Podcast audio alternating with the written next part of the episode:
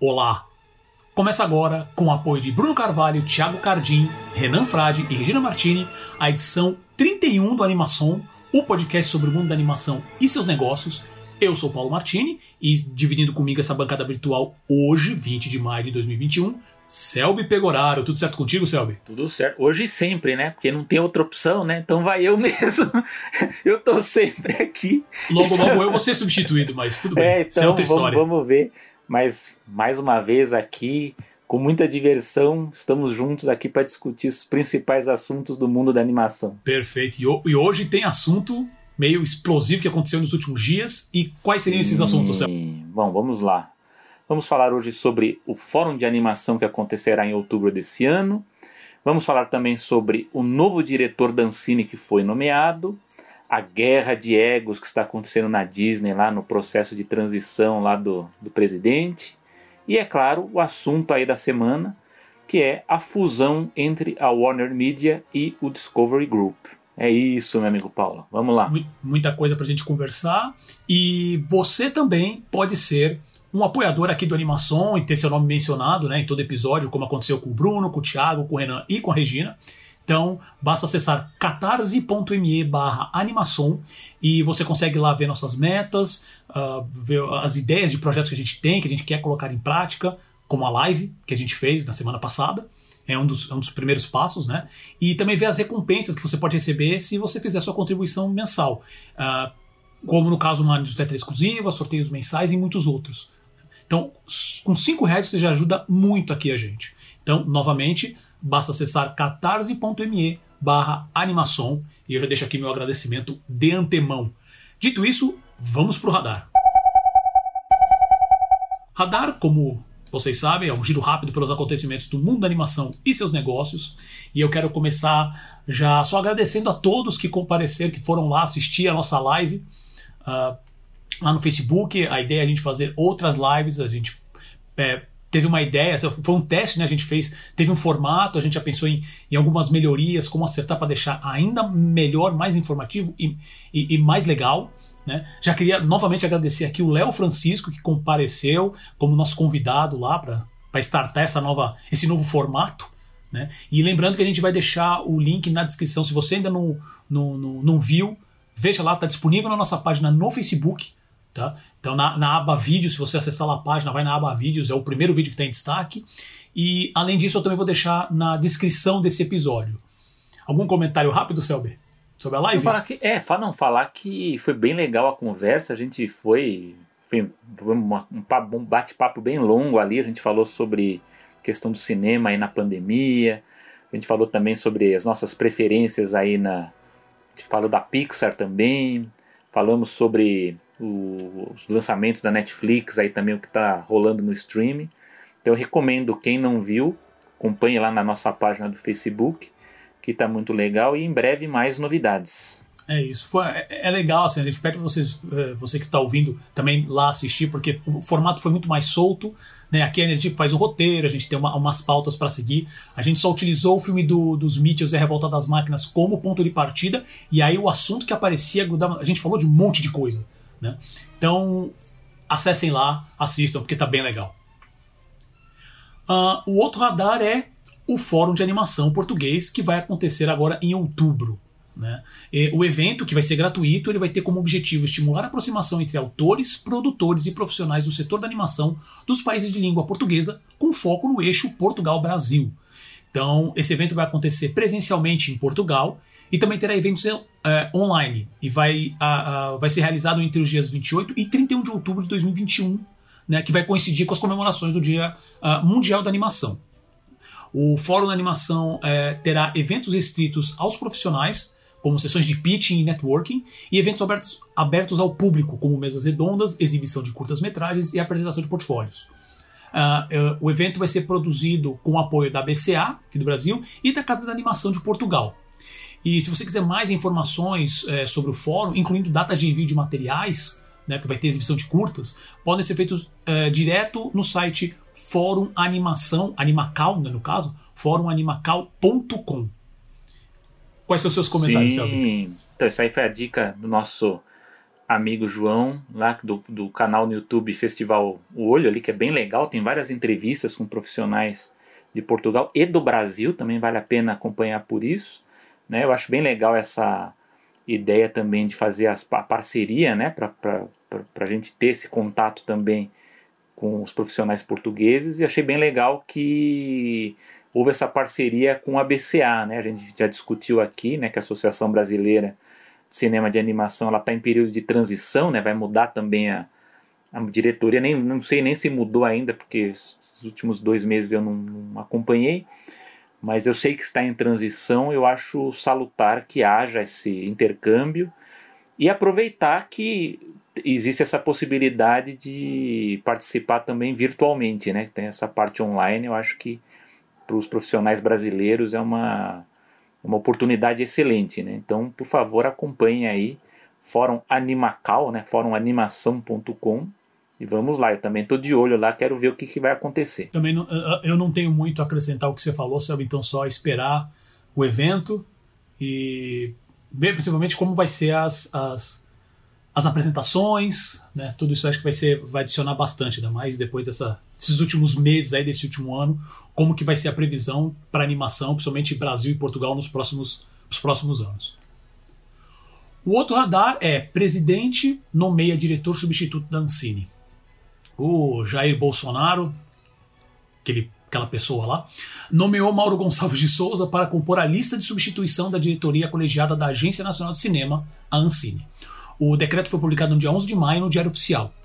Uh, de acordo com o site Carta Capital, o Mauro faz parte do conhecido Centrão do Congresso Nacional. Ele já foi assessor parlamentar do deputado bolsonarista Felipe Poubel, do PSL do Rio de Janeiro, o mesmo deputado que invadiu um hospital de campanha lá em São Gonçalo em janeiro de 2020. Né? até armado e tudo mais. Uh, no mesmo decreto, Bolsonaro dispensou a diretora anterior, Luana Rufino. E Mauro chega para substituir Alex Braga, que está na Ancine há 18 anos e que vai terminar seu mandato. Está terminando, na verdade já terminou o mandato. Uh, conforme noticiado pelo site O Globo, o Braga apresentou ao Comitê Gestor do Fundo Setorial do Audiovisual, FSA, dados que mostram que os investimentos voltaram a ser liberados. Este ano foram firmados 214 contratos do fundo, de acordo com a Ancine. Esses dados devem ser apresentados também ao Ministério Público Federal, que em 2020, a partir de denúncias de produtores, abriu um processo acusando os diretores de omissão e improbidade administrativa, por terem paralisado o fomento e sufocado o setor. O depoimento de Braga e dos demais diretores ao MPF, né, que deveria acontecer na semana que vem, foi remarcado para 2 de junho. Diga lá, Selby. Você quer que eu fale?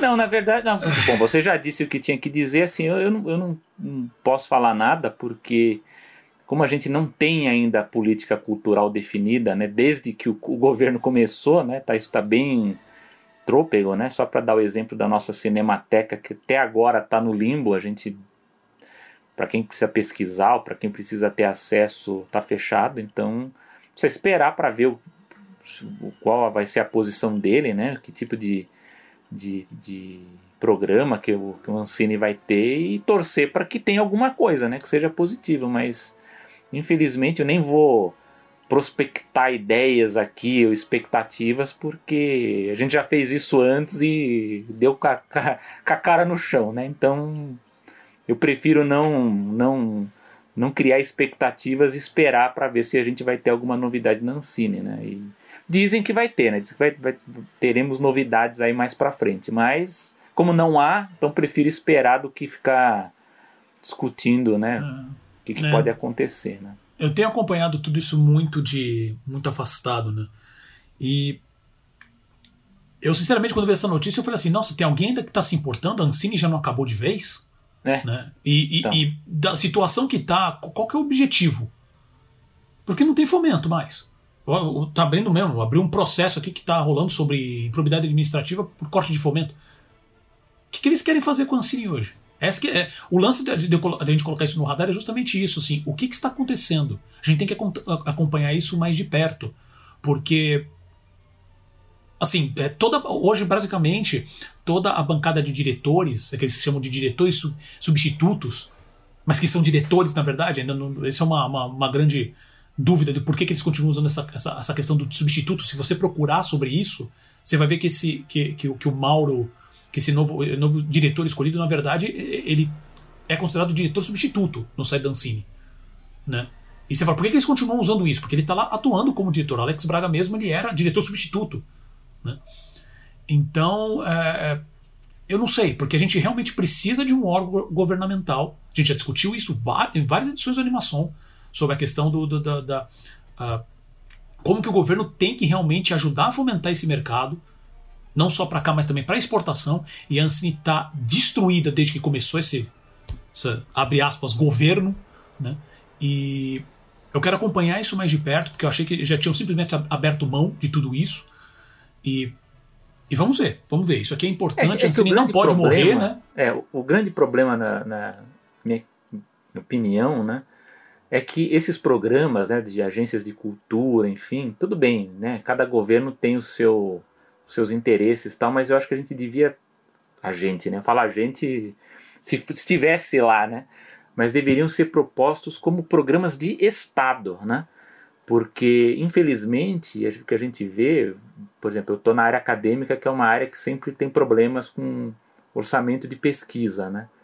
Os governos anteriores também tiveram cortes, né? Então é uma coisa assim que. Quer dizer, quando há algum tropeço aí na economia, qualquer coisa, há o corte, né? Então é, isso prejudica. Então acho que tem que. Os deputados, os senadores, enfim, não sei como é que isso se organiza, mas deveria ter um, um, um programa de Estado para que se protegesse, né? Pelo menos um uma organização mínima, né, um orçamento mínimo para que você não paralisasse os setores, né, porque eu acho que isso é o, é o problema mais sério que a gente tem. Isso não é uma coisa só do Brasil, é claro, eu sei que, inclusive, até acompanhei uma entrevista de um animador da Espanha falando que lá, por exemplo, eles cortaram a verba, por exemplo, do processo de digitalização de filmes antigos, né? E que isso está dificultando o acesso, né? Porque como você não pode assistir o material numa, na película original para não deteriorar, eles estão esperando que você digitalize para ter o acesso mais fácil, mas foi cortado, né? Então, esse é um problema. Eu acho que deveria ser pensado dessa forma, né? Ter um programa que pelo menos proteja esses setores que são mais vulneráveis de crises e de interesses também, né? Quando você tem um, um governo bagunçado como é o nosso atual, esses setores eles não sejam, mesmo que eles sejam atingidos, que eles não sejam paralisados, né? Eu acho que esse que é o que é o grande problema, né? Que eu acho que, por exemplo, a parte de pesquisa, a parte de cultura, né, e outras aí, elas foram muito prejudicadas. Né? Então, você já tem uma crise e você ainda tem um governo bagunçado, aí você para tudo de vez, né? Então, então é, é só um último comentário. É, porque é, eu só discordo de, no, da, da, maneira que você colocou que é um governo bagunçado, com referência à Ancine, né, com referência a essa parte é. cultural. Eu acho que não é uma bagunça, acho que é um objetivo muito claro que eles têm de li, literalmente matar esse processo. Talvez eles não tenham acabado. Aí eu já não sei, realmente é, é um posicionamento meu. Uh, mas dado como foi, todas essas, essas balbúrdias com referência à Ancine, projetos de fomento audiovisual, desde que começou esse desgoverno há um objetivo. Talvez eles não tenham conseguido matar a Ancine de vez por algum tipo de decreto, é alguma é lei agência, que impeça. Né? Você não então, pode. É, não, isso, pode então. Tirar. Então eles estão levando, tanto que, como eu comentei, a, a, hoje toda a estrutura é tudo de, de, de, de deputados que estão lá na diretoria que são declaradamente apoiadores do Bolsonaro. Sim. Então, olha, vou te colocar aqui dentro, você continua, faz de conta que você não está fazendo nada e continua tocando. Porque, é. que nem você falou, é, realmente existem áreas que têm problemas com, com investimento, isso é problema de governo e é errado. Né? É um problema seríssimo que isso aí tem que ser bem feito, tem que ser bem calculado, porque é uma questão de. Tudo, tudo isso é uma questão de soberania. Né? E. Só que você pode entrar no mérito de tipo, olha, no que nem você usou de exemplo, olha, não tem a verba para essa esse projeto específico porque mudou alguma coisa. Então é trópico, mas anda de alguma maneira. Não tem nem o mínimo que é fomentar a produção. Sabe? Então há um objetivo de realmente. Então, mas capar, acontece o seguinte: né? não há programa de Estado nisso. Então, programa exato, de Estado, isso é pensado. programa fixo é, por exemplo, é o que tem de pesquisa no Estado de São Paulo, por exemplo. Uhum, Sou da área uhum. da acadêmica. São Paulo tem que destinar uma porcentagem obrigatória por ano do ICMS para pesquisa. Está na lei. Então, quer dizer, não tem como cortar essa verba. Pode o governador que entrar pode pensar o que for, ele pode colocar mais se ele quiser, mas aquela verba básica está lá. E a agência, que é a agência de fomento que é responsável por investir nos projetos, ela é autônoma. O grande problema das agências federais é que elas não têm isso, né? Então você deixa a agência bagunçada e você não tem o orçamento. Então aí, ó. Aí responde por, por isso que eu falo. Pode ter uma crise econômica, eu não dou dinheiro, pronto, acabou. Então tem agência, não funciona. Se tem um governo que não quer investir em cultura, ok, não invisto, para. Então a agência é uma agência que fica ali no limbo, né? Então, eu não posso, é, não posso cortar, eu vou deixar é. lá. Entendeu? Tá, Agora, se mudar. você tem isso na lei, que determinado setor precisa receber, como acontece, por exemplo, aqui no estado de São Paulo, com pesquisa científica, aí não tem como cortar. Pode ter a crise que for, lógico, pode cair a arrecadação do Estado, mas você vai receber a porcentagem referente ao ICMS mesmo que tenha redução, é um dinheiro garantido, né? Uhum. Agora, infelizmente, o, o, o que tem de programa federal em relação a isso, mesmo para pesquisa também, não tem verba garantida não. Então, se quiser cortar, corta, zera, deixa enrolando e fica, né? Então é uma, uma questão muito grave isso. É, por isso que eu digo que a, não é bagunça, nesse caso não é bagunça, é uma coisa bem objetiva mesmo, mas vamos acompanhar porque a gente precisa da, da Ancine, com todos os problemas que ela tem, acho não, que tem digo bagunça na melhoria. Porque, né? Mas sabe por que eu digo bagunça? Porque você enrola quem, a quem interessa, né? As ah, pessoas claro, abrem claro. edital, as pessoas se candidatam, elas claro. contratam escritórios, elas pedem ajuda. É um gasto, é uma burocracia, né? Todo esse trabalho é quando você vai ver, você não vai receber nada, né? Então, uhum nesse, nesse sentido que eu digo que é uma bagunça, né? Você, infelizmente, você você acaba brincando, né, com, com, com os projetos, né? Então, infelizmente, é uma coisa triste. Com certeza. Esse realmente tem que acompanhar de perto para ver como é que vai ficar aí, né? To, é, lembrando também as pessoas que falam, ah, porque como que você vai falar de animação, vai falar de política? Por causa de coisas assim, que a gente já discutiu em outros programas, que tudo tá tudo é, é, junto, né? Você não consegue falar só de criação, sem falar em investimento, sem falar em apoio governamental, sem falar em distribuição, está tudo envolvido. Então vamos acompanhar isso mais de perto. E o último radar é sobre confusão e egos que marcam o período de transição na Disney. Uh, conforme os vezes estão passando, né, o Bob Chapek, que é o atual CEO da Disney, tem tomado mais e mais as rédeas da empresa, enquanto Bob Iger, o CEO anterior, que também estava atuando como chairman criativo, uh, começa. Não, não lembro se o título é exatamente esse, né? Sei se é chairman criativo, mas é, é isso. Ele estava como é, é, uh, membro do board. que eles chamam. Chairman executivo. Chairman executivo. Ele estava como membro do board, só que ele falou que ia focar mais nas questões criativas da Disney como um todo, né? Então, uh, enquanto isso, né, o Bob Iger é, ele começa a ter cada vez menos responsabilidades dentro da empresa. Uh, a, a, princípio parece um, um, processo esperado, né? Mas quem já escuta aqui o Animação, já estamos falando disso desde o episódio 4, que é de março de 2020, quando foi anunciada a, é, essa, essa troca de CEOs de maneira bem abrupta, né? Uh, é, inclusive a questão da escolha do Chapek como sendo uma da, dos três dos três executivos, a gente já falou também do, do Kevin Mayer aqui algumas vezes, é, é, que foi outro, era uma outra opção como executivo também, que a escolha do Chapek ele era o, o que estava ali na, mais baixo, né, com, com a menos opção de escolha, pelo menos baseado na, nos analistas de mercado, né? Uh, sabe que esse processo tem sido bem tortuoso e aí entrou a pandemia no meio, né? E com essa reestruturação que foi anunciada agora em outubro de 2020, que foi oficializada em dezembro, quem ainda não ouviu o nosso programa, uh, o último programa do ano, que fala justamente sobre a apresentação da Disney de dezembro. Então, por favor, o programa é episódio extra. Eu vou colocar o link na descrição desse episódio para vocês ouvirem lá. Tem bastante informação boa. Uh, é, todo esse processo, na verdade, está deixando as pessoas dentro da Disney muito com, confusas, né, segundo fontes do site Variety, que, que informou que a nova estrutura é mais complicada do que é necessária, deixando o processo de tomada de decisões mais burocrático e lento. Né. E essa reestruturação ainda não acabou. O Iger vai sair oficialmente da empresa no fim desse ano. E tudo leva a crer que o Alan Horn, que é o, o Chief Creative Officer da, da, da, Disney como um todo, né? E o guia criativo da empresa pelos últimos nove anos também vai sair. E com isso, eu já vou passar a bola para o Selby, que eu sei que o Selby uh, tem muito mais informação sobre isso.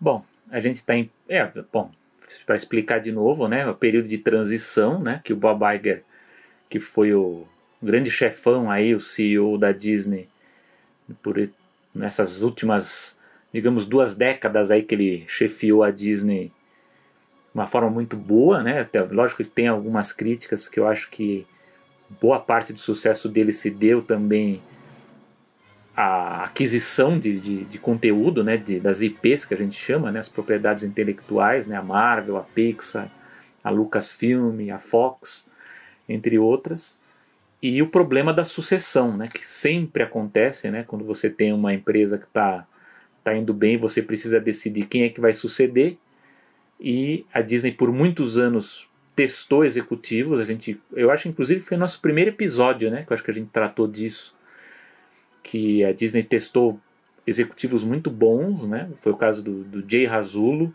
que é um executivo que veio da Disneylandia de Paris, ele foi também chefe financeiro, depois ele foi escalado para chefe dos parques.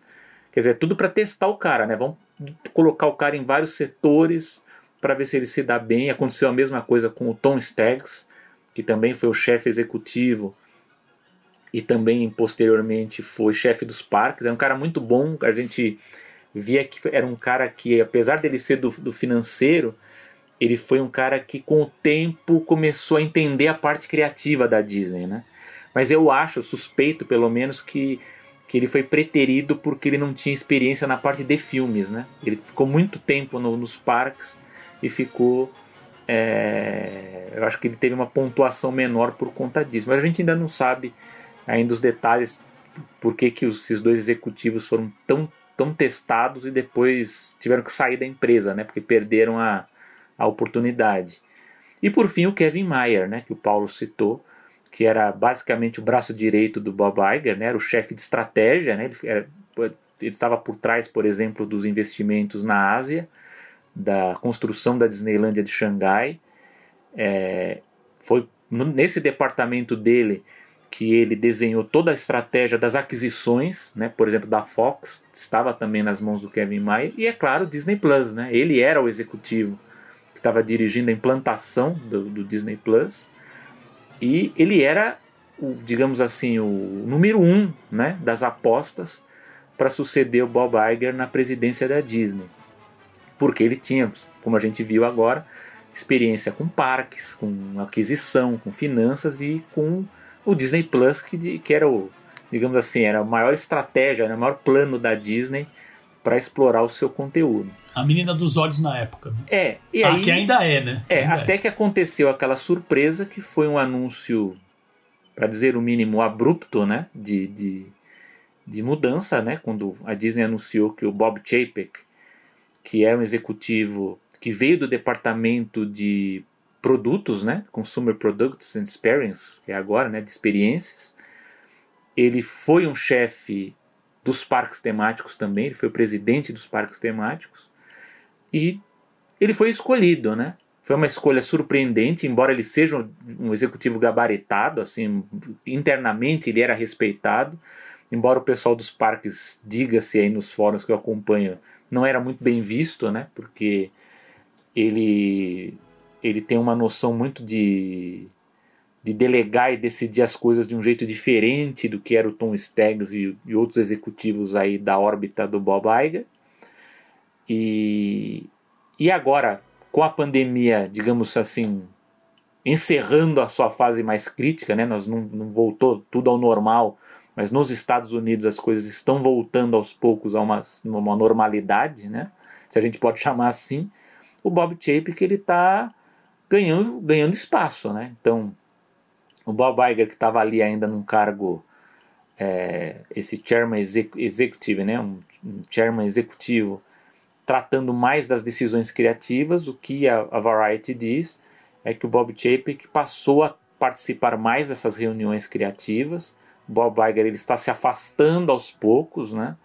Só que a nova estrutura que o Bob Iger criou, é uma estrutura que remonta, de certo modo, como era a gestão da Disney sobre o Bob Iger, sobre o Michael Eisner, né?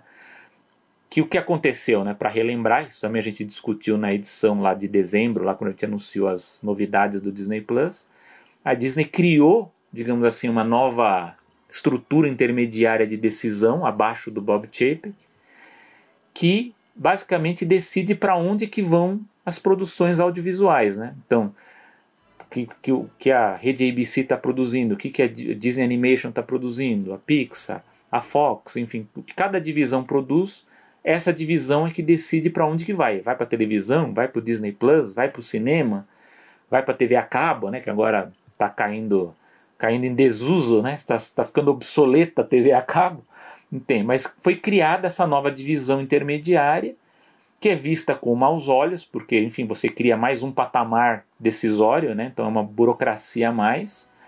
Uh, tem criado ruídos, então o que a Variety diz é que os executivos eles estão protegendo as equipes criativas, porque lógico que isso cria esses problemas políticos internos, né?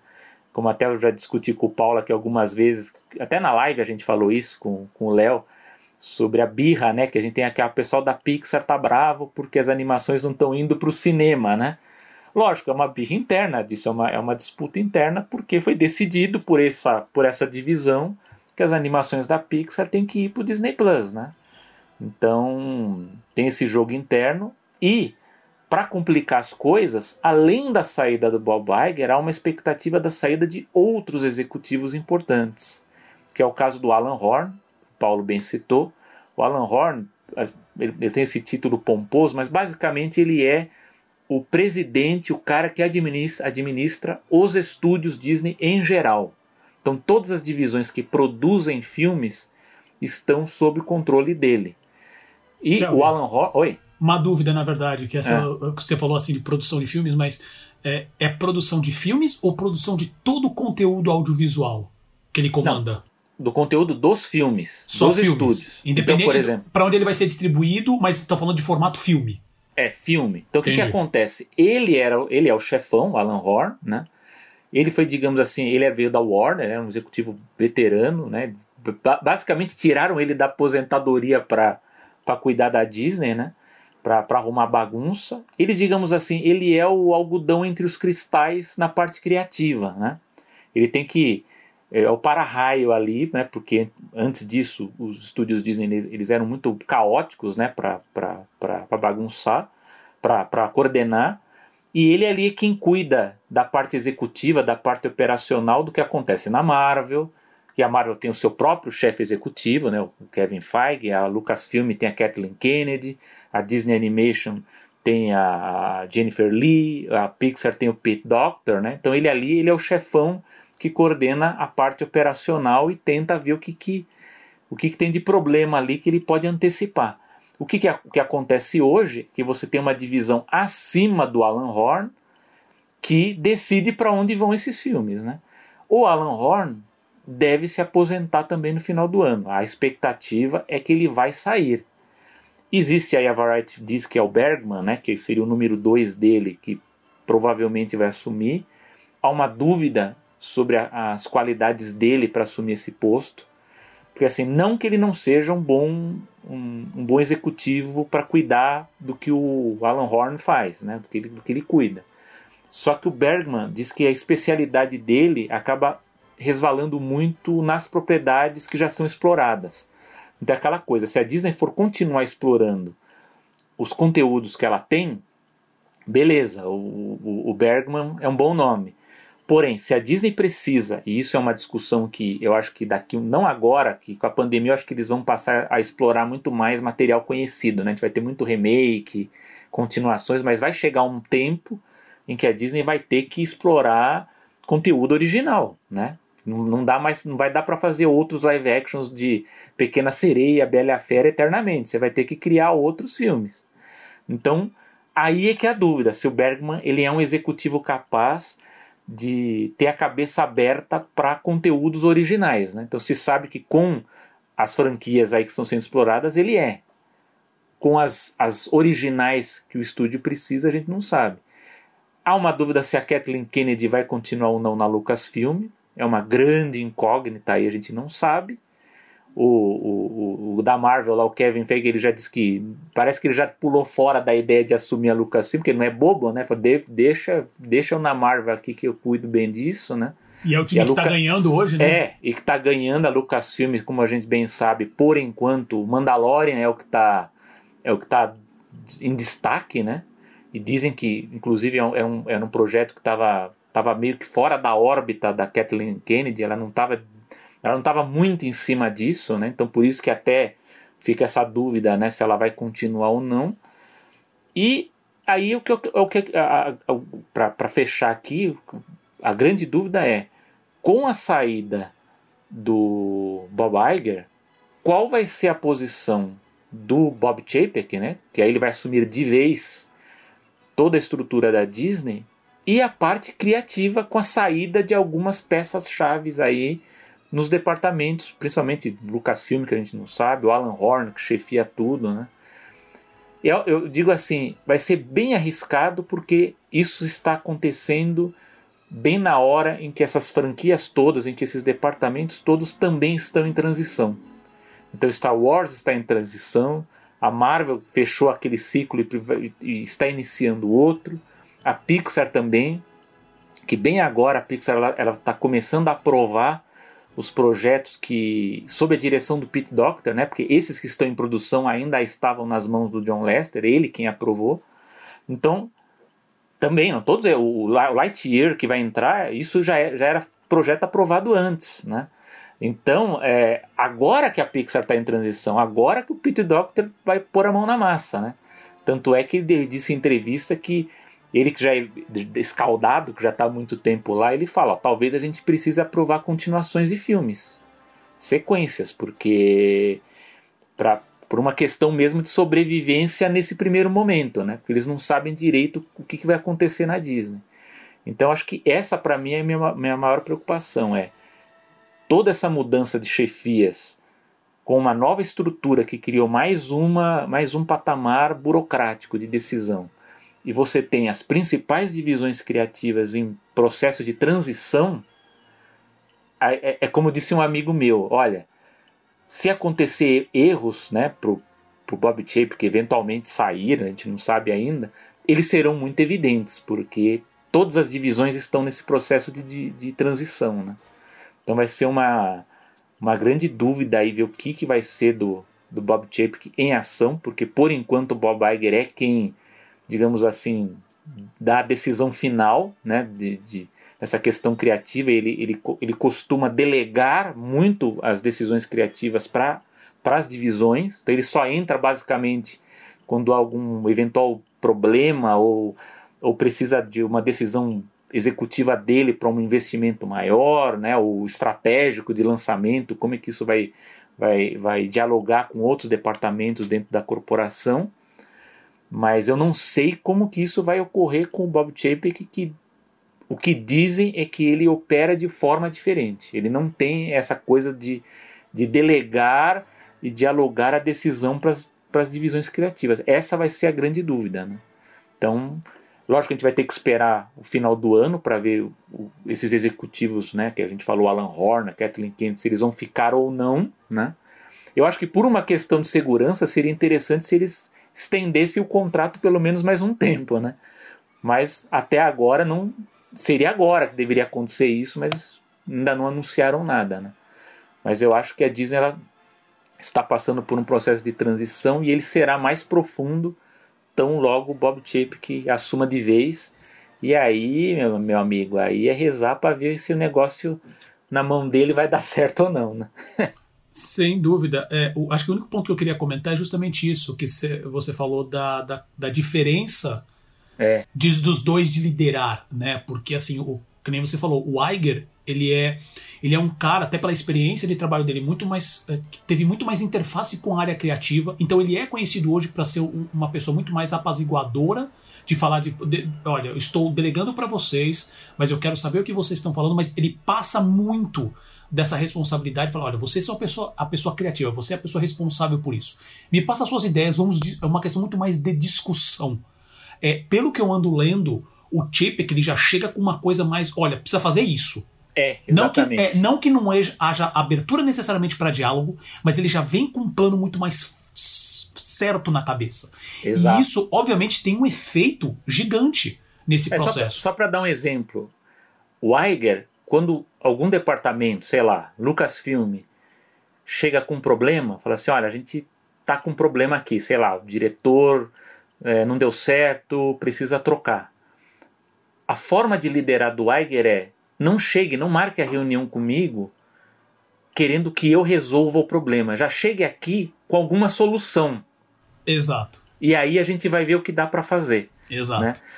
O Chapek ele é o contrário. Ele, ele quando ele vai ele vai ter algum problema, alterar alguma estratégia, como o Paulo falou, ele já, ele já tem uma meta estabelecida para propor para o departamento. Por exemplo, eu vou dar um agora assim, eu sei que não, não, é, não é da área de cinema, é da área de parques. A estratégia do Chapek hoje é, por incrível que pareça, é ter menos pessoas dentro dos parques temáticos. Aí você vai falar, por que menos?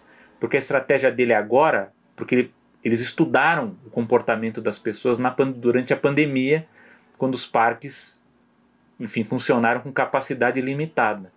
E eles perceberam que as pessoas que iam ao parque nessas condições, com, com o parque menos cheio, gastavam mais. Então agora eles vão criar novas políticas, não vai ter mais o ticket anual como existia antes, não vai, vai, vai mudar uma série de coisas porque ele quer criar programas de fidelidade diferentes para que menos pessoas, lógico, o parque vai continuar lotado, né, gente? Mas é o seguinte, ele quer potencializar o gasto por visitante.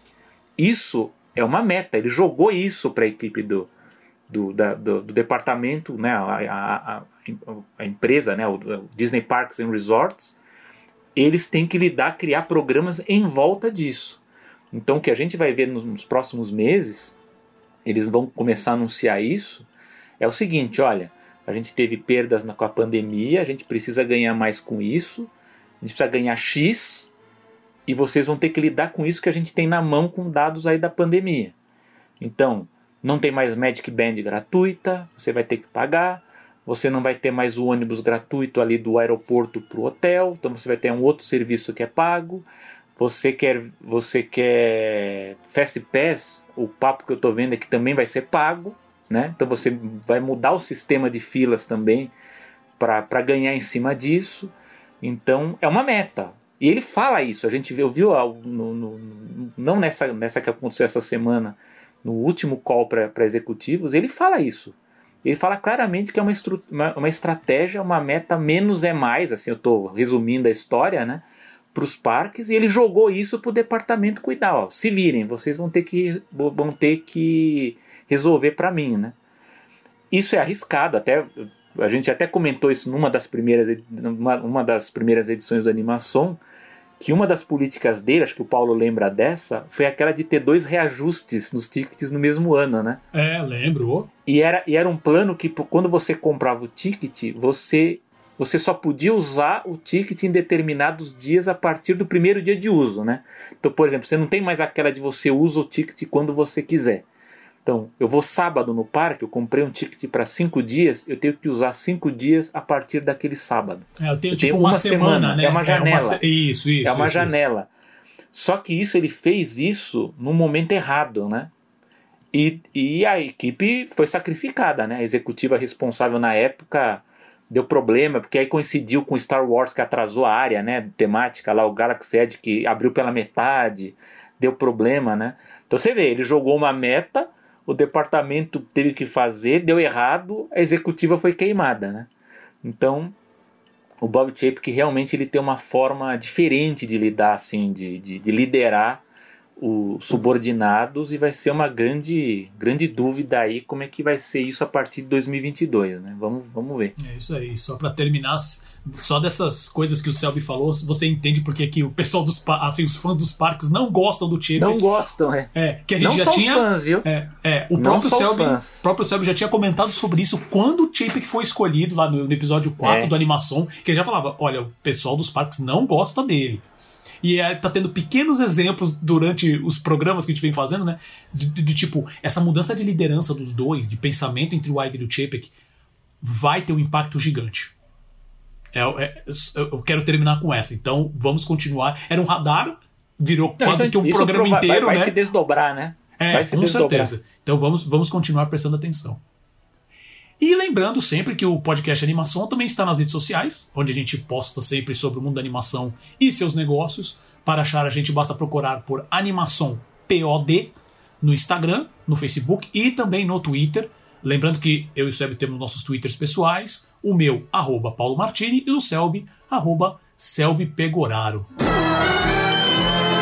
Vamos lá, meu amigo Paulo. Principal assunto do dia: AT&T anuncia a fusão entre a Warner Media e a Discovery Inc. Paulo, o que, que aconteceu que a gente usou aqui, a gente gastou um programa inteiro analisando as novidades da Warner Media, o que, que eles tinham anunciado, e agora vai mudar tudo? o que, que aconteceu? Provavelmente não valeu nada, né? Porque, caraca, o que. E essa que acho que é uma das grandes perguntas. É, o que está acontecendo na Warner Media e na AT&T, que é a dona, né? E, e, e, principalmente qual vai ser o impacto disso tudo. Então vamos lá, vamos, vamos aos fatos primeiro.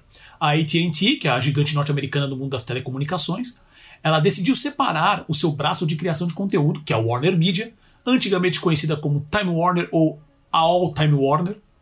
Né? Tanto que a gente, antes aqui da pauta, a gente até brincou que, a, que esse movimento que a AT&T está fazendo, é, na verdade, a compra da, da Time Warner na época pela AT&T é um movimento AOL 2.0.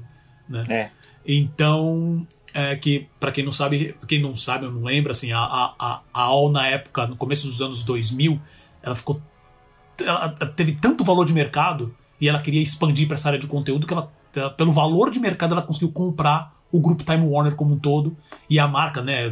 Algumas pessoas na nossa idade até devem lembrar filmes da Warner, na verdade chamava All Time Warner com o logo da Warner, né? E obviamente isso foi por água abaixo, eles até meio que mataram a marca All, ficou só Time Warner, aí veio a AT&T e comprou essa estrutura. Mas voltando, então, a Warner Media, que, como vocês sabem, dona, dona da Warner, da Warner Bros., da Cartoon, da Adult Swim, HBO e outros trocentos milhões de canais e produtoras, e decidiu fundir com a Discovery Inc., que é dona de canais como Discovery, Discovery Kids, uh, Animal Planet, The Food Network, que são os mais conhecidos, né? entre muitos outros. Criando assim uma joint venture com valor de mercado de 130 bilhões de dólares e ela se torna assim a maior empresa de conteúdo de entretenimento do mundo, tá? batendo até a Disney, que hoje tem valor de mercado de 122 bilhões de dólares. O CEO e presidente da Discovery, que é o David Vaslav, ele, ele que vai liderar essa nova empresa, que ainda não, uh, não foi informado ainda qual vai ser o, o, o que, vai acontecer com o CEO atual da Warner Media, que é o Jason Killer, ou Kyler, não, não sei exatamente como é que é a pronúncia. Que ele é, é ele é ex-CEO do Hulu, né? E ele estava na Warner Media como CEO tipo, há um ano, um ano e dois meses, alguma coisa assim. Então, uh, essa, nessa nova empresa, estrutura dessa nova empresa, uh, a gente não sabe né, se, se, se o Keller vai ficar ou não, mas o que importa é que dessa nova empresa que também não tem nome, ela vai ser 71% das ações né, na mão dos investidores da AT&T e 29% nas mãos dos shareholders da Discovery Inc. Tá? Uh, como eu disse, né, ainda não tem o, nome dessa mega empresa, ainda não tem o um nome. E essa transação que ela vai ser, ela está prevista para ser finalizada em meados de 2022, ainda precisa ser aprovada pelos órgãos regulatórios dos Estados Unidos. Né? Lembrando que é, é, até preciso ver se teve alguma atualização sobre isso, sobre a questão da compra do Crunchyroll, que ele também deu problemas lá no, no, no, nos órgãos regulatórios, mas ainda não teve uma definição. De qualquer maneira, essa essa fusão entre as empresas, vamos dizer assim, ela foi aprovada pela, pela diretoria tanto da, da, da AT&T, Warner Media e também da Discovery. Uh, e foi informado que essa nova empresa pretende investir 20 bilhões de dólares em produção de conteúdo anualmente, o que é hoje mais do que a Netflix e a Disney investem. A Netflix está investindo, o investimento dela foi de 17 bilhões e da Disney varia, varia entre 14 e 16 bilhões. Uh, e, como a gente meio comentou, uh, a Warner ela já vinha passando por diversas organizações. Aqui mesmo na animação a gente já. Uh, dedicamos alguns episódios até, seja radares ou, ou matérias principais, para falar sobre, sobre todos esses ajustes, né, principalmente na área de animação, como a venda do serviço de streaming de animes Crunchyroll, Crunchyroll para a Sony, devido à questão de, de dívidas, né? E, e também a, a, nomeação do Sam Register como presidente da Warner Bros. Animation e também da Cartoon Network Studios. E sem falar que isso foi do, um ou dois programas atrás que a gente é, falou sobre a mudança do nome da Cartoon Network Studios Europe para Hanna-Barbera Studios Europe, né? para citar só alguns exemplos. Uh, esses são os fatos principais. Seb, meu amigo, eu já passo a bola para você, porque aí entrarei, entrarei também em alguns comentários sobre alguns pontos. É complicado falar da Warner Media porque a gente já gastou programas falando aqui e depois dá tudo errado, né? Verdade, verdade. dá reviravolta no negócio, né? Mas assim, é, como eu comentei com o Paulo aqui antes até da gravação, eu acho que a gente já tinha vários sinais de que havia algo errado na, na gestão da, da Warner Media, né? Principalmente quando a gente analisa os lançamentos de animação, de cinema, né? Que a gente tem acompanhado aqui do, 2020, né? Até aquela, aquela decisão meio atribulada de lembra de tirar os lançamentos dos cinemas, jogar no streaming sem avisar os diretores, é uma coisa muito confusa, aquilo mal explicado. Até hoje aquilo lá é meio não, ninguém engoliu muito aquilo ali, né? Mas infelizmente o, o grande problema é que, que a gente vê que a AT&T, que é gigante aí das telecomunicações, ela não soube fazer a gestão da Warner Media, né? Então ela é uma gigante da, da telecomunicação que adquiriu uma gigante do conteúdo, né? De, de audiovisual, né? De propriedades intelectuais que se desdobram, né? Por, por outras empresas e ela não sabe lidar nem criativamente, nem de ponto de vista estratégico, nem de parcerias. Assim também a gente vê que, a, que mesmo esse projeto da HBO Max ele demorou muito, né? Se for comparado com a, com a Netflix e com a Disney, é muito lento assim o plano de, ação, plano de ação. Outra questão que já se vinha falando nos últimos meses é que os chefes de departamento dentro da Warner Media, né, é, é, eles estavam tendo muita dificuldade de aprovar orçamentos para produção. Então, sei lá, o departamento ele precisa sei lá, de 200 milhões para uma série de produções. Não chegava, não era aprovado. Então, por quê? Porque também tinha uma falta de visão, né? Eles não sabiam se iam continuar com o departamento, se não iam, se, se vai ter fusão, se não vai. Até que houve aquele anúncio, né, que a gente discutiu bem aqui no, no Animação, em que a Warner Media propôs uma estratégia finalmente, né, para como lidar com seus seus, seus subdepartamentos, né, variados como a gente discutiu bem, e, e, e é, é, legal que seja a pauta aqui no Animação, que a Warner Media ela tem um acervo muito vasto de, de animações. Né? Então ela tem Looney Tunes, tem Hanna-Barbera, tem Cartoon, tem Adult Swim, entre outras aí, né? o, o acervo clássico da MGM, que depois a gente pode falar também um pouquinho, que a MGM também está sendo está sendo cortejada pela, pela Amazon, né, por outra gigante mas tem muita coisa envolvendo animação nisso. Mas o que eu vejo é que mesmo a Warner Media, os executivos da Warner Media, tendo anunciado essa estruturação que eu lembro quando a gente discutiu que nos pareceu boa, né? Pelo menos parecia uma coisa que a gente via assim, bom, agora eles estão focando Hanna-Barbera para ser um universo Hanna-Barbera, Looney Tunes agora está organizado aqui, Adult Swim, agora estão organizados para investir em animação adulta, nessa parte. Enfim, parecia que estava tudo organizado. Mas eu acho que eles esqueceram de combinar com os gestores da AT&T. E infelizmente também com a pandemia, eu acho que eu acho, pelo, eu acho que o Paulo vai comentar isso também um pouco. Eu acho que mexeu também com a questão do, do orçamento da AT&T, né? Que lógico, todas as corporações elas tiveram turbulências, né? Embora a gente saiba, se for analisar os dados friamente, as corporações ganharam mais em comparação com empresas menores, né? As empresas menores, muitas quebraram, as médias estão sofrendo ou quase quebrando, e muitas corporações acabaram ganhando no meio da pandemia, né? Não perderam, acabaram ganhando. Mas lógico, o setor que mexe com entretenimento teve essa perda grande, até por conta de cinema. E no caso da Warner Media, como elas não não tinham um streaming né, para desovar, isso foi, foi feito de forma muito atrasada, não teve o mesmo ganho que uma Disney, por exemplo, com, com esse material. Então ficou nessa, nessa situação que a AT&T, digamos assim, precisou, entre aspas, vender né, a, a Warner Media nessa solução que é uma fusão que a AT&T ela será a maior acionista dessa empresa nova, né? A Warner Media, ela, ela é uma fusão com o grupo Discovery, só que a Warner Media, a AT&T, ela passa a ser essa grande acionista, mas na verdade quem vai administrar é o CEO do grupo Discovery.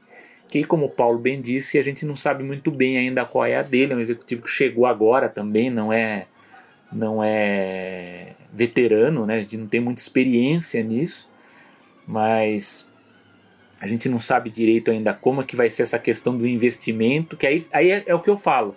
Fica difícil a gente analisar, porque ele vai investir esses 20 bilhões naquilo que a Warner Media anunciou, que a gente discutiu, ou vai ser uma nova estratégia, uma nova, um novo programa de produção? Eu acho que vai ser um novo, porque pelo que eu vi na imprensa, o, o CEO da Viacom anunciou que vai ter cortes, né? Que, que alguns departamentos ali vai, vai sof vão, vão, sofrer enxugamentos. É, se tornam redundantes, né? É, então, da, da porque vai, vai ter divisão, né? Lógico que há uma coisa positiva na fusão, assim, do ponto de vista do interesse de, de acervo, que elas se complementam, né? Até porque o, a, a, o Discovery ele tem muito conteúdo é, não roteirizado, né? Ele, é, ele, ele, ele, essa é a principal diferença com a Warner. Eles trabalham muito com documentários, é uma, um outro tipo de conteúdo, né? E a Warner não, é filmes, séries, enfim, é outro tipo de. Então há uma complementariedade. Mas nas estruturas isso vai ocorrer, né? De, de gestão, de pessoas criativas, de quem está lidando com o quê.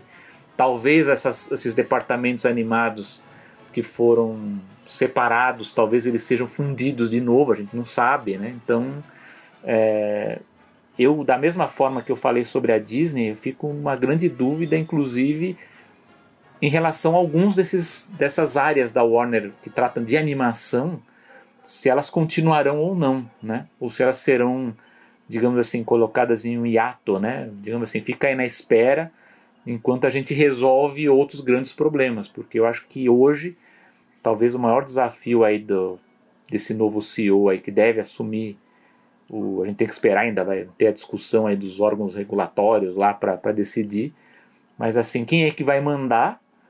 E eu acho que o principal problema é lidar com a, a, a, o selo principal né, da, do, dos estúdios Warner né, de cinema porque eles ficaram queimados com os diretores, né, com os produtores, então acho que vai ter que ter uma mudança aí também de, de forma de liderança, de tratamento e de estratégia em relação a isso. Porque vai voltar para o cinema agora, vai como é que vai ficar o HBO Max, né?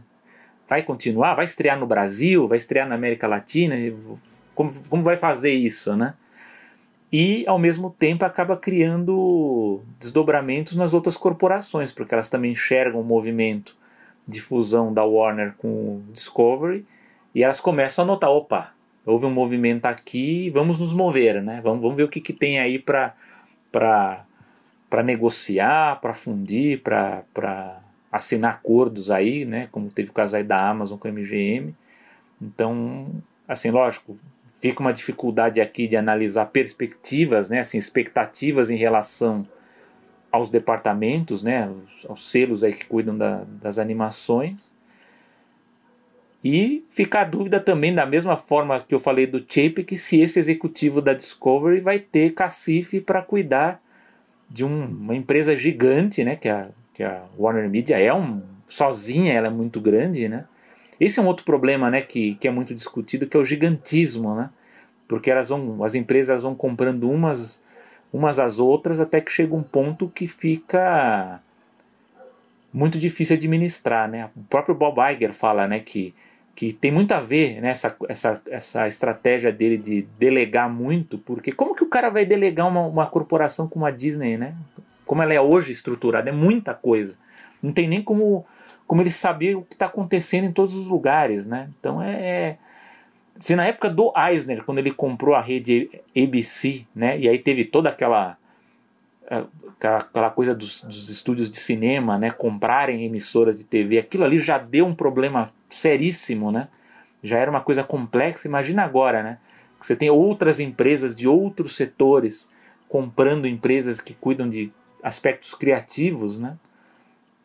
Eu acho muito complicado, mas eu vou jogar a bola aqui pro, pro Paulo, que eu sei que ele também vai comentar com outros dados e Vamos ver o que, que, que, que ele pensa dessa bagunça. Isso é bagunça, Paulo. Isso é bagunça. Isso é bagunça. Não, com certeza é bagunça. E assim, Selby, assim, eu vou falar algumas coisas, mas se você quiser falar alguma coisa, me interrompe, não tem problema não. E eu, eu já quero começar uh, falando justamente dessa questão, desse último ponto que você mencionou, sobre a consolidação do mercado. Eu lembro, eu não lembro qual episódio, mas foi um dos primeiros da animação, que a gente comentou uh, sobre a questão da MGM né? Que fala assim, pô, se eu não me engano, na época ela estava sendo, talvez a Apple Tava, é, tava conversando para comprar a MGM. A gente falou sobre de, isso. É, mas desde então, a gente tava tipo, no começo, um pouquinho antes do começo da pandemia, eu já tinha começado a pandemia, não lembro exatamente. Mas a gente só comentou aquilo e depois a gente não, não mencionou outras coisas no, no, no animação, né? E, e eu falo dessa consolidação do mercado porque isso é uma coisa que vai continuar acontecendo. E os exemplos estão aí. Tem essa questão da Warner Media com a, com a Discovery, que independente do, de todo o, o problema que a Warner Media, que a, que a AT&T teve com essa reorganização da Warner Media, mas isso mostra uma consolidação, porque ela não tá, a Warner Media não tá vendendo de uma certa maneira, quando ela vai ter realmente a maioria das ações, né? Uh, você tem a questão, a, própria questão da Disney Fox agora, você tem a questão da Sony, uh, da, da Sony do Crunchyroll, que está sendo questionado por órgãos regulatórios justamente por, por criar esse monopólio de mercado né, para esse tipo específico de conteúdo, e sem falar na discussão que está tendo agora sobre a questão da fusão da NBC Universal e da Vaia com CBS. Ah, sim, tem essa também. Se bem que eu acho que de todas as fusões, talvez essa seja mais difícil de ser concretizada, porque as duas têm redes de TV né, aberta. Então, é, aí ela, ela seria obrigada a vender parte do, do, dos ativos, né? parte das empresas. Então, eu acho, eu acho mais. Essa, essa fusão eu acho mais, até mais complicada do que a Disney e a Fox. É, porque... porque... a Disney e a Fox, eles já tinham feito acordo antes, assim, para é. separar, né? É, então, e teve o problema é. com um canal chamado é. Fox, né, e, e, a ESPN. Teve com, esse foi o grande problema deles, é. né? Agora com a NBC Universal Viacom tem mais canais tem aí mais. que podem que podem conflitar nesse processo. Né? Mas é o ponto da consolidação é justamente isso que tem que tomar muito cuidado. Estamos falando de diminuição de, da concorrência, limitação de canais de distribuição e exibição e concentração. A, a, sua, a sua questão de escolha como consumidor diminui. Né? Nós estamos numa fase hoje onde o investimento em conteúdo, principalmente das grandes, tá gigantesco. Nós estamos falando de 20 bilhões. Que isso é, uma, é a única parte que eu, já quero deixar um, um, um, comentário aqui que eu, que eu andei pesquisando sobre isso e não consegui, uh, pelo menos assim, algumas, alguns sites com notícias principais falando sobre essa questão. Porque nessa questão dessa fusão, uh, as notícias falam que a a AT&T receberia nesse processo 43 bilhões de dólares e, e, e, acho que se não me engano em ações e em débitos e eu não entendi. E essa realmente é uma parte que, que, que eu fiquei de, de, até de procurar mais, então não consigo passar isso para você que está nos ouvindo agora. Porque, pelo que eu entendi, parece que a AT&T vai... É meio que uma venda? A Discovery também está colocando dinheiro nesse investimento, mas então, esse dinheiro vai especificamente para lá? Paulo, ou esse dinheiro... É, então, é isso que problema, eu fiquei um pouco confuso. Então, mas mim. o problema, assim, pelo que eu li também, né? Porque isso está sendo. A gente está falando em cima da notícia, que eu falo com o Paulo que a gente, a gente discute em cima da notícia. Isso. O que acontece é que a AT&T está com débito, né? Ela tem problema, ela está tá com prejuízo. Sem dúvida. É, o débito por causa então, da compra, é, não só, né? Mas também por causa da compra da Warner Media, que só piorou. Sim, então, aí o que, que acontece? A fusão, ela é, é uma fusão, ela não é uma venda, mas digamos assim, o grupo Discovery é que vai entrar com a grana. Então, quer dizer, eles venderam, vai, ter essa, essa fusão, só que é, vai, vai ter um, digamos assim, uma troca desses 20 bilhões aí que eles estão anunciando, por exemplo. Eu acho que vai ser dinheiro do grupo Discovery. Eu acho que vai ser um, vai ser um acordão ali no meio, porque é um dinheiro que a AT&T não tem. Não tem. Senão, é, um senão ela investiria. Exato, exato. Um dos pontos, aí tem o outro ponto que eu tenho aqui, que é justamente isso. Por que que a AT&T resolveu, e aí eu coloquei até no roteiro aqui para não esquecer, que é vender, eu coloquei em aspas. Por que, que vender? Porque na verdade, porque entra nessa questão dos, desses 43 mil, porque é, então há uma, é, há uma entrada de grana, obviamente que vai para o cofre da AT&T nessa divisão, mas também tem uma questão de divisão de, dos débitos também. Né? Que Sim. são tratados como coisas separadas. Não, então, e propriamente a gestão, se a gente, a gente pode ver até, a gente coloca vender entre aspas, a gestão da Warner Media é da Discovery. Então ela vai passar, ela vai estar tá passando a bomba pro, pro, pro colega ali, ó, você agora que vai cuidar disso aqui, não é mais comigo, né? Faz sentido. Ela vai ter, ela vai ser a maior acionista, né? Ela vai ganhar, né, com, com os lucros que, que render uhum, uhum. Né, das, das, produções, mas ela está em prejuízo, né? Então ela, ela fez esse, essa, essa fusão para ganhar alguma coisa, né? Pra, Sem pra dúvida. Conter é, o buraco. É, e lembrando, né, que então um dos, qual são um dos principais motivos? Tem essa questão da dívida gigante, né, que hoje ainda bate 180 bilhões de dólares. Né? É, você tem nos últimos meses, é, com todo esse sistema de reestruturação e talvez é, essa falta de posicionamento mais claro, uma estratégia mais definida, isso fez com que as ações caíssem, tivessem perda de valor nos últimos meses. O número de assinantes do HBO Max, é, por mais que ele tenha crescido, hoje está na faixa dos 44 milhões, se eu não me engano, que tem uma questão problemática aí, porque esses 44 milhões, a gente até comentou já numa animação, é, diferente do Netflix e do Disney Plus, se você fala no Disney Plus, Disney Plus eu tenho 100 milhões, no Netflix eu tenho 200 milhões, são 200 milhões, 100 milhões pagantes. No caso do HBO Max, esses 44 milhões não são necessariamente pagantes por causa de outros tipos de acordo e, e, e parcerias com, com cabo, é, né, com, com, empresas de cabo, então é mais complicado no caso deles. E, uh, obviamente, e, e, mesmo assim eles estão com um número bem abaixo dos concorrentes, né? Uh, e uma das coisas também que, ele, que, é, que, a gente comentou rapidamente, que é justamente essa. Não, não, não foi possível fazer essa, essa mesclagem, essa, essa sinergia entre os grupos de negócio né, de telecom e mídia. E com os investidores cobrando essa. essa é, para acabar com essa Paulo, dívida e dar retorno, né? É, e tem, tem um detalhe que até eu tô vendo aqui, acho que você não colocou, mas que vale a pena uhum. citar, né? Que até a gente falou um pouco mais cedo sobre a AOL, né? Que era a América Online, Isso, né? Que era o exato. grande portal Uhum. Né, que acho que tem muita gente nova, talvez aqui, que não lembre, né? Mas é, teve a bolha da internet, né? Ali na virada do milênio, ali o ano 2000. Então a América Online era um grande portal, né? Ela, ela, ela inflou, né? Com aquela bolha. E ela inflou tanto que ela teve condições de comprar um grupo de mídia, uma corporação de mídia que foi a Time Warner na época. Ela tentou comprar a Disney, é bom, bom dizer esse detalhe. É bem lembrado isso, é verdade. E ela, e ela tentou em oferta hostil, né? Ela, ela tentou, ela, ela ligou na época para o Michael Eisner, o executivo na época, era o Steve, esqueci o sobrenome dele. Ele ligou para o Michael Eisner querendo saber se a Disney estava propensa né, a uma negociação. O Eisner disse que não e ele quase que fez uma oferta hostil de compra de ações da Disney né, no final não deu certo, mas ele acabou comprando a Warner.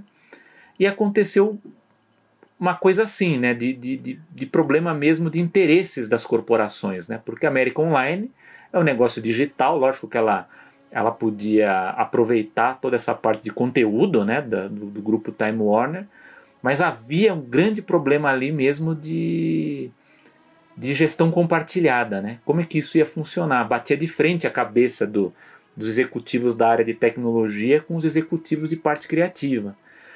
Até que chegou uma hora que houve uma implosão, digamos assim, dos executivos, né, do grupo executivo da, da Time Warner, porque também houve uma bolha da, da internet que estourou, né, que aí a, a, houve também toda essa, essa coisa que o nome Time Warner passou a valer de novo mais do que América Online, né. Eu estou dizendo isso por quê? Porque é um detalhe que a gente esqueceu de citar aqui, mas eu lembrei agora que você estava falando sobre investidores, porque a AT&T é uma telecom, é uma empresa de telecomunicações. E a gente está também numa transição, numa outra transição que também vai acontecer aqui no Brasil em breve, que ela não pode se tornar obsoleta, que é o investimento em 5G. E é um investimento bilionário. Então, então veja só, ela está com uma enorme dívida e ao mesmo tempo ela tem que investir muito dinheiro nessa infraestrutura da, da transmissão 5G. Porque se ela não fizer isso, a empresa não sobrevive, ela vai ter que fazer isso, não tem como. A AT&T ela precisa investir, não tem como. Só que ela tem a dívida e tem uma Warner Media para cuidar ali do lado. Então você tem ali de novo é uma, é uma implosão de gestão. Não tem como a, a, a cuidar da, da Warner Media. Então aí que eu vejo, por isso que ela jogou a bomba. Ó, Discovery, vamos fazer um acordo aqui, a gente separa a Warner Media da gente, tira, cria uma nova empresa, e vocês tomam, tomam conta aí, gerenciam o, a parte criativa, e o parte de conteúdo e tal. E lógico, houve tudo isso, como você falou, atraso também em relação ao investimento no streaming, que eu acho que isso também prejudicou muito. Né? A questão do HBO Max que foi muito atrasado, né? Não, nem é só questão de acervo, né? Lógico que, que a fusão vai dar mais acervo aí pro, pro negócio e tal, mas eu acho que do ponto de vista estratégico, a, a Warner Media ela atrasou muito, né? Então, mas é isso aí do 5G. Não sei se você, se você leu alguma coisa sobre isso, mas não, eu, eu lembrei também, disso é verdade. É verdade. Tem tanta informação que realmente isso ficou para lá, mas é verdade. A questão do 5G talvez seja o, o, o carro-chefe dessa, desse grande investimento que eles estão fazendo e estão ali com uma, com, com, com uma outra empresa que eles não sabem administrar, que eles não entendem o negócio e que está puxando eles para trás por causa dessa, dessa dívida. Né? É. Então eles estão literalmente imagina, abrindo né? mão. Tá lá, Warner, Looney Tunes, queremos dinheiro aqui para produzir perna é, longa, é, eles é. precisando para investir no é, 5G. Investir no 5G né? é. Então aí a, a, provavelmente o, o, os investidores olharam. É um né, conflito todo... de interesses, né? É, um conflito de interesses. exatamente. E com tudo isso, né, sem falar também um ponto importante que, é que essa fusão vai gerar cortes de 3 bilhões de dólares, como você mesmo é. falou. Vai gente ser demitida. Uh, é, então, assim, é, esse, esse é um dos pontos que leva. Uh, antes de falar, na verdade, qual, que seria o meu ponto final com, com referência a isso, é o seguinte: o, existe hoje uma, uma procura, e falando especificamente do HBO Max, que é uma das grandes dúvidas, tipo, como é que isso vai impactar o HBO Max de uma maneira geral. É, eu acho que ele vai continuar como carro-chefe, mas não, hoje não dá para saber qual vai ser a decisão que eles vão fazer. Né? Eu acredito que eles não vão jogar fora uma, uma marca forte como a HBO Max, porque, por exemplo, dando só um exemplo, hoje existe o Discovery Plus, né? que, se me, é, que segundo as informações, ele já tem hoje 15 milhões de assinantes. Não é um número desprezível.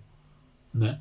Então, como que vai juntar essas duas plataformas? Porque, usando como, como exemplo, a gente tem hoje o, o, a Disney, né, que com a compra pela Fox, eles têm o History Channel né? Que faz. Ou você entra no Disney Plus, tá lá. Então é uma parte mais. Que, que na verdade tem muito mais a ver com, o brand da própria Disney, principalmente com esses vídeos de natureza que, que a própria Disney e o Disney especificamente é, fez no passado. Então tem realmente essa sinergia nesse ponto.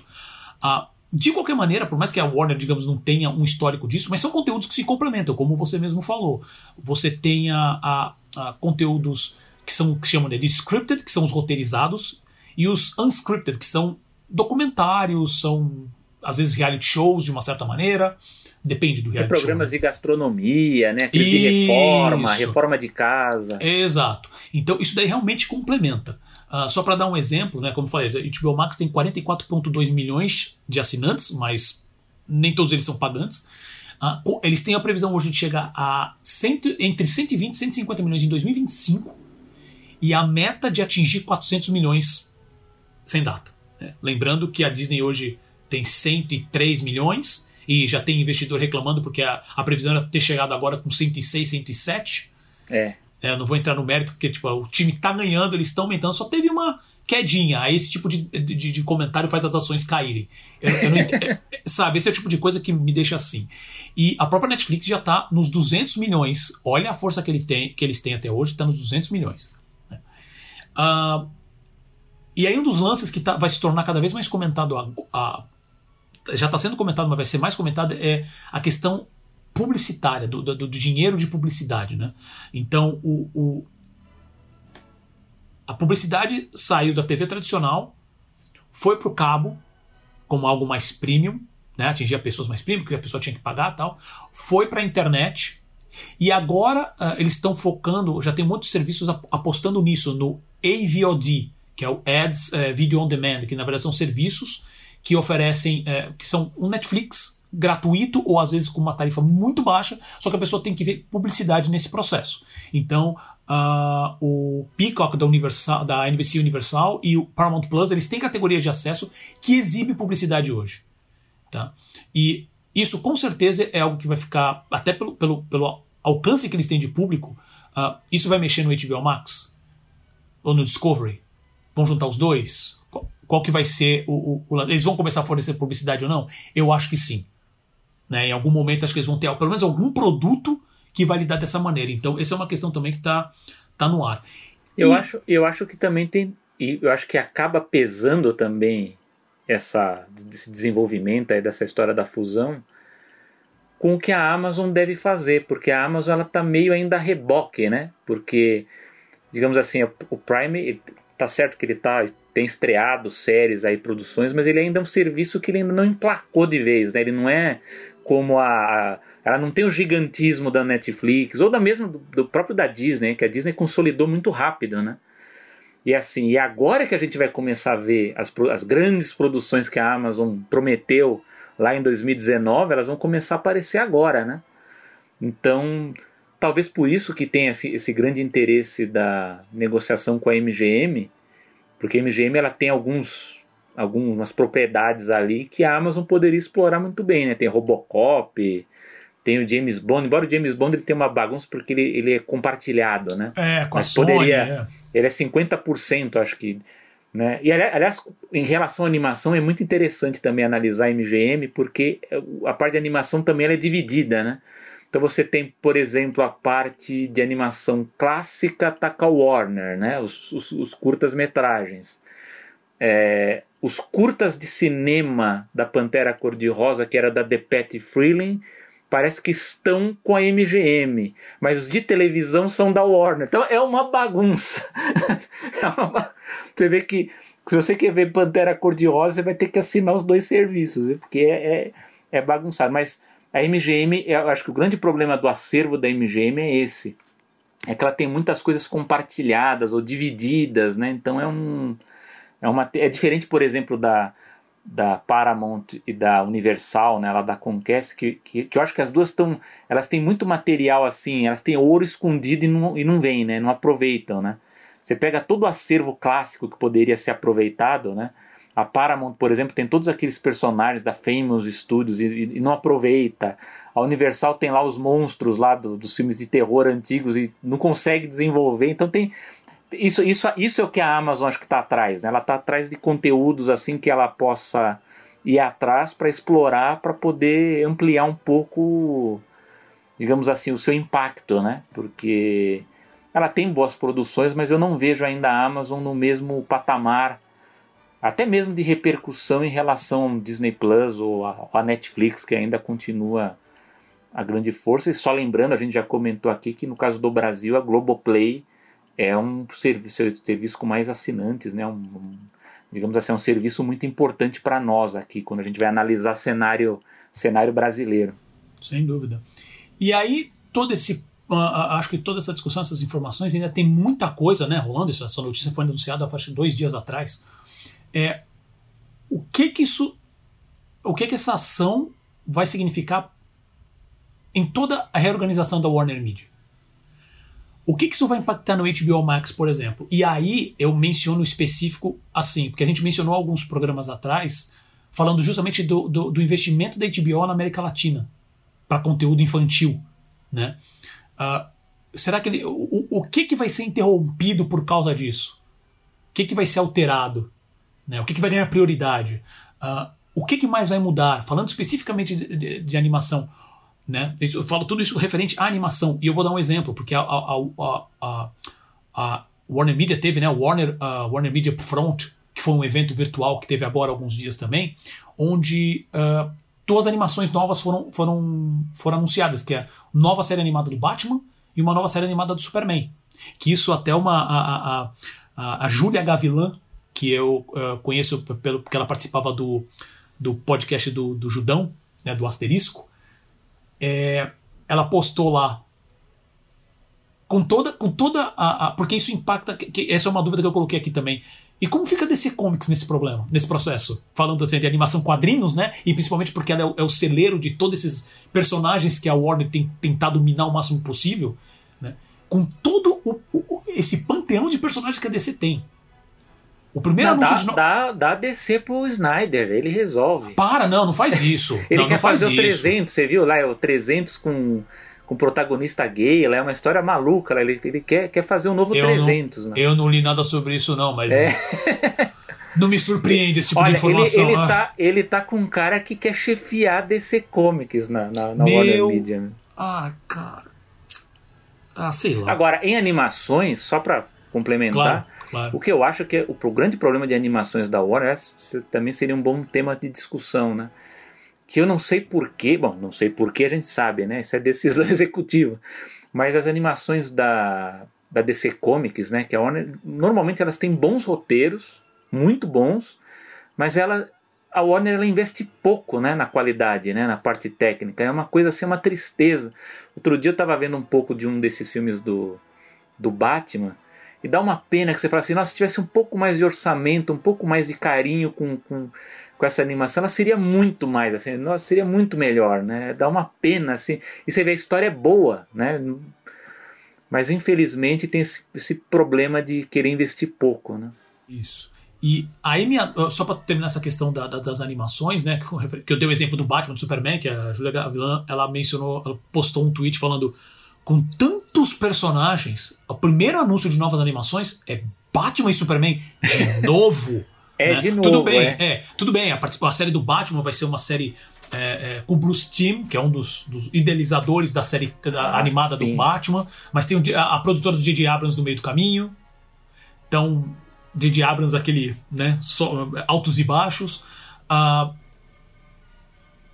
e aí você pensa, tudo bem, a gente já sabe que, que a própria Warner já vem é, farmando o Batman, eh, principalmente o Batman, mais do que até o Superman, assim, que tipo, não importa o que aconteça, sempre tem algum desenho novo do Batman, alguma coisa nova do Batman, não importa o que aconteça, sempre tem alguma coisa nova do Scooby-Doo, e, e, e, sabe, fica nisso e você fala, será que esse tipo de coisa vai qual que vai ser o impacto? A gente vai continuar tendo os mesmos personagens repetidos milhões de vezes. Qual, qual é a questão criativa nisso? A estrutura vai mudar? Os investimentos então, vão mudar? Mas, mas isso aí, ser, né? Então, mas isso aí é aquela coisa, você ter uma divisão, né, um departamento que cuide de forma estratégica desse acervo específico.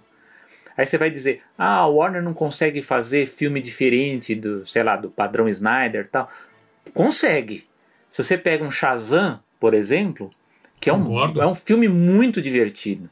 Eu, eu vou confessar aqui, eu vou dizer para vocês que eu acho que o Shazam é um dos de, de, dessa dessa leva é um dos que eu mais gostei. Eu geralmente gosto dos filmes menores de super-herói. O pessoal fala, ah, os Vingadores, né? Eu gosto do Guardiões da Galáxia, eu gosto do Homem-Formiga, eu gosto do Doutor Estranho. Os mais badalados, geralmente, eu, eu não acho tudo isso, não. Mas no caso da DC, você tem o, o Shazam, foi um bom filme. Né? Foi mesmo. Agora, há esse problema mesmo que, que você bem citou mesmo, de, de ter um foco muito grande no, no Batman e no Superman. Agora estão falando que vai ter o Superman do mal, a adaptação também. Quer dizer, fica muito em cima e aí você não cria uma estratégia, né? Para você, até para você desenvolver esse, esses personagens enquanto franquias e tem uma série de personagens muito bons que dariam para ser bem explorados e ficam lá morgando lá na, no, no, arquivo, lá no acervo. E... Eu acho Daria pra ser uma Marvel, né? Eles não conseguem. É, é, é, é bizarro isso, né? É não isso que eu ia falar, explorar. cara. A Marvel ela conseguiu pegar personagens que teoricamente. Uh, até pros fãs são, uh, são, não são tão conhecidos assim. Estão fazendo série animada do Modok. Estão né? fazendo uh, série do, do, do What If, né? Que é e, e, não, pega o WandaVision, né? WandaVision, né? Um Pegou sucesso, uma, né? duas, meio que duas histórias de personagens que é. apareceram até razoavelmente pouco nos filmes, né? é. né? E fizeram uma, uma série de sucesso, sabe? Então, assim, é, e eles ficam insistindo nessa. Primeiro anúncio dessa nova fusão que você fala, o que, que vai acontecer dessa toda essa reestrutura que tá vindo? Ah, então, a gente vai fazer mais uma série animada do Batman e do Superman. Claro, eu vou consumir. O time, principalmente que está lidando com, com, com, o Batman, Bruce Timm de novo, e um foco mais no, no, no clima noir do Batman, ok, vendido, eu vou assistir. Mas, gente, tem tanta coisa boa, só dos personagens da DC, sabe? Sem falar o, o resto da galeria de animações que eles têm, eles ficam insistindo nisso sabe? A gente estava falando agora mesmo sobre questões de, diretores criativos, de peças, pessoas criativas dentro da própria Disney. E você não, parece que você não tem isso dentro da Warner, né? Você tem as pessoas você tem os artistas que são muito bons naquilo que fazem, né? São peças-chave, como o próprio Bruce Timm, o Matt Reeves, que é o diretor agora do Batman, também vai participar do desenho, né? Mas você não tem uma pessoa com uma mente criativa, tipo, vamos expandir o nosso portfólio, tem muito mais coisa que a gente pode fazer aqui, né? E o, o, ponto principal com tudo isso é qual que vai ser o impacto, qual que isso vai acontecer, principalmente com o HBO Max, uh, qual que vai ser as mudanças que vão aplicar, mas principalmente, falando especificamente de Brasil, isso vai mexer no investimento que eles vão fazer aqui, porque é possível. Né? Com uma fusão dessa, o dinheiro que é gasto nesse processo é muito grande e eles vão querer cortar, como a gente já comentou, onde der para cortar, onde não for prioridade. Né? Então, é, vamos acompanhar isso de perto também. Essas fusões, acho que vamos ver que logo logo vai acontecer mais uma aí. MGM vai, vai cair na mão de alguém. A gente ainda não sabe, porque já houve conversa da MGM com a Netflix e com a Apple, né? Então, mas parece que agora quem realmente saiu na frente por uma questão uh, de valor, porque eles estão cobrindo a venda, é a Amazon. E, gente, o mercado está consolidando. A busca por conteúdo vai continuar, mas temos que tomar cuidado porque tem muita coisa se mexendo. O pessoal está tirando para tudo quanto é lado. A gente não sabe onde isso vai parar. E lembrando que a animação né, sempre está disponível no Spotify, Apple Podcasts, Deezer, Google Podcasts e em outras várias plataformas de podcast. Então basta procurar por animação, lembrando A-N-I-M-A-S-O-N. Se você gostou desse episódio, né, compartilha com seus redes de contatos, com seus amigos. É, escreve um review nas plataformas e dê, no, dê uma nota também, né? Porque isso é, nas, nas, plataformas de podcast, porque isso ajuda bastante a animação a chegar a mais pessoas. Lembrando que nem todas as plataformas permitem isso. O Apple Podcast permite, o Google Podcasts não permite. Eu não lembro se o Spotify permite. Eu realmente não, não lembro. Sei. Né? E claro que você sempre pode ouvir é, é, todos os programas direto pelo nosso site, que é o animaçãopod.com.br, animaçãopod.com.br. E chegamos às dicas culturais. Vamos lá, meu amigo Selby, qual é a sua dica para hoje? Dicas culturais. Precisa ter, precisa ter, a gente precisa ter um jingle aqui, né? Tem que ter uma musiquinha. É, das... é, é, é, tem que falar lá pro Gustavo, Dicas se prepara que vai ter mais trabalho. É. Dicas culturais. Enfim, eu que mal tenho tempo para assistir alguma coisa, consegui nessas últimas duas noites assistir a segunda temporada do Love, Death and Robots na Netflix. Muito legal, são oito episódios, é bem menos do que a primeira. A primeira acho que foram 18, né? 18 episódios. Eu acho que é, foram é 10 produ... ou 12, não foram Eu acho que são mais. Sério? Eu acho que são mais. É, foi bastante. Bom, é, não, não tenho certeza, gente, preciso verificar depois. Foi bastante. Mas enfim, é uma produção do Tim Miller, né, do Deadpool, David Fincher também, um dos produtores. Era um projeto antigo, né? Eles tinham essa ideia de fazer uma, uma releitura do heavy metal, né? Para quem não sabe, foi uma animação Clássico heavy metal de 1981 que teve uma continuação meio esquecida ali no ano 2000, né? Que por sua vez era inspirada na revista, né? Que teve a revista Heavy Metal, na Metal Taurlan, enfim. É muito legal, né? E o que eu acho mais legal, assim, eu, eu, recomendo que assistam, é essa possibilidade de a gente ver uma série de antologias, né? Antologia de, de com animação, nos seus mais variados estilos. É, assim, estilos, lógico que é ligado aos gêneros mais específicos, né? Muitos deles ligados à ficção científica, né? Um pouco de fantasia mas uh, eu gostei particularmente que não são longos, né? São, são episódios curtos, então dá para você até fazer uma maratona deles aí. Eu consegui fazer em, dois, em duas noites. E é uma parceria da Netflix com a Blue Studios, mas uh, o que mais me impressionou na série é o realismo de alguns desses episódios, né? O, o quanto que a animação ela está alcançando nesse aspecto de de realismo a chegar num ponto que você fica até meio espantado, assim, você fica teve episódio até que eu voltei algumas cenas para falar, nossa, mas é uma coisa que soa até estranho quando você vê, né? O, não só não só de personagens que eu digo, mas na questão de cenários mesmo, né? Você fala assim, nossa, será que isso aqui foi filmado, né? Foi foi aproveitado de tal forma ou foi foi feito no computador, né? Foi foi animado, né? Então, é muito impressionante. Eu vou dizer dois episódios que eu gostei. Um é o da é o primeiro, inclusive, que é o do aspirador de pó assassino, que é bem, é bem interessante. Me lembrou muito, muito tipo de episódio assim, lógico que uma forma mais, mais extrema, né? Mas me lembra muito aqueles episódios do Amazing Stories, né? Do, produzido pelo Spielberg.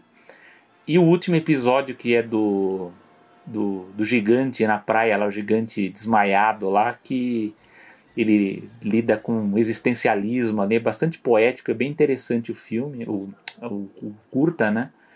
Então eu recomendo. Então para quem quer curtir assim uma variedade de, de histórias animadas feitas por várias equipes, vários estúdios, com várias visões, confiram que vale a pena. Me, surpreende, me surpreendeu. Lógico que tem altos e baixos, vai ter episódios que você vai achar fraco, outros são melhores, mas deixo aqui a minha, minha recomendação, segunda temporada de Love, Death and Robots. E agora eu passo para o Paulo Martini, que vai anunciar que ele assistiu finalmente o Snyder Cut. Eu acho que essa vai ser a dica cultural dele. Mas vamos lá, Paulo, qual que é a sua? É, um dos anúncios que vai ser vai ser que o Snyder vai fazer. não, Castlevania de novo. Eu preciso, eu preciso tirar isso da frente porque não dá. Eu preciso achar novas coisas para ficar me zoando. E, e também, como é que é? O Zack Snyder vai ser agora produtor de animações, vai fazer o Snyder Cut todo animado. Meu Deus. Não dá ideia. Depois, Gustavo, edita essa parte. E então, minha dica na verdade vai ser o, o a, a, live da, que a gente fez, live da animação. Então, por favor, assistam lá, porque a gente realmente quer saber o que, que vocês acharam. Tá, tá realmente muito legal. O Léo, é, como ele trabalha na, nessa, na parte de divulgação de filmes, sabe? Então, ele traz bastante informação, principalmente de, de, de assuntos assim que a gente não costuma saber do, do mercado brasileiro, né? E a gente fala sobre cinema, né? Na pandemia, a gente usou o Mitchells como, como pontapé da conversa e foi muito, muito legal. E, e, e a gente quer realmente o feedback de vocês para não só, né, mas para a gente ver melhorar isso, porque eu acho que tem, dá para fazer bastante coisa legal.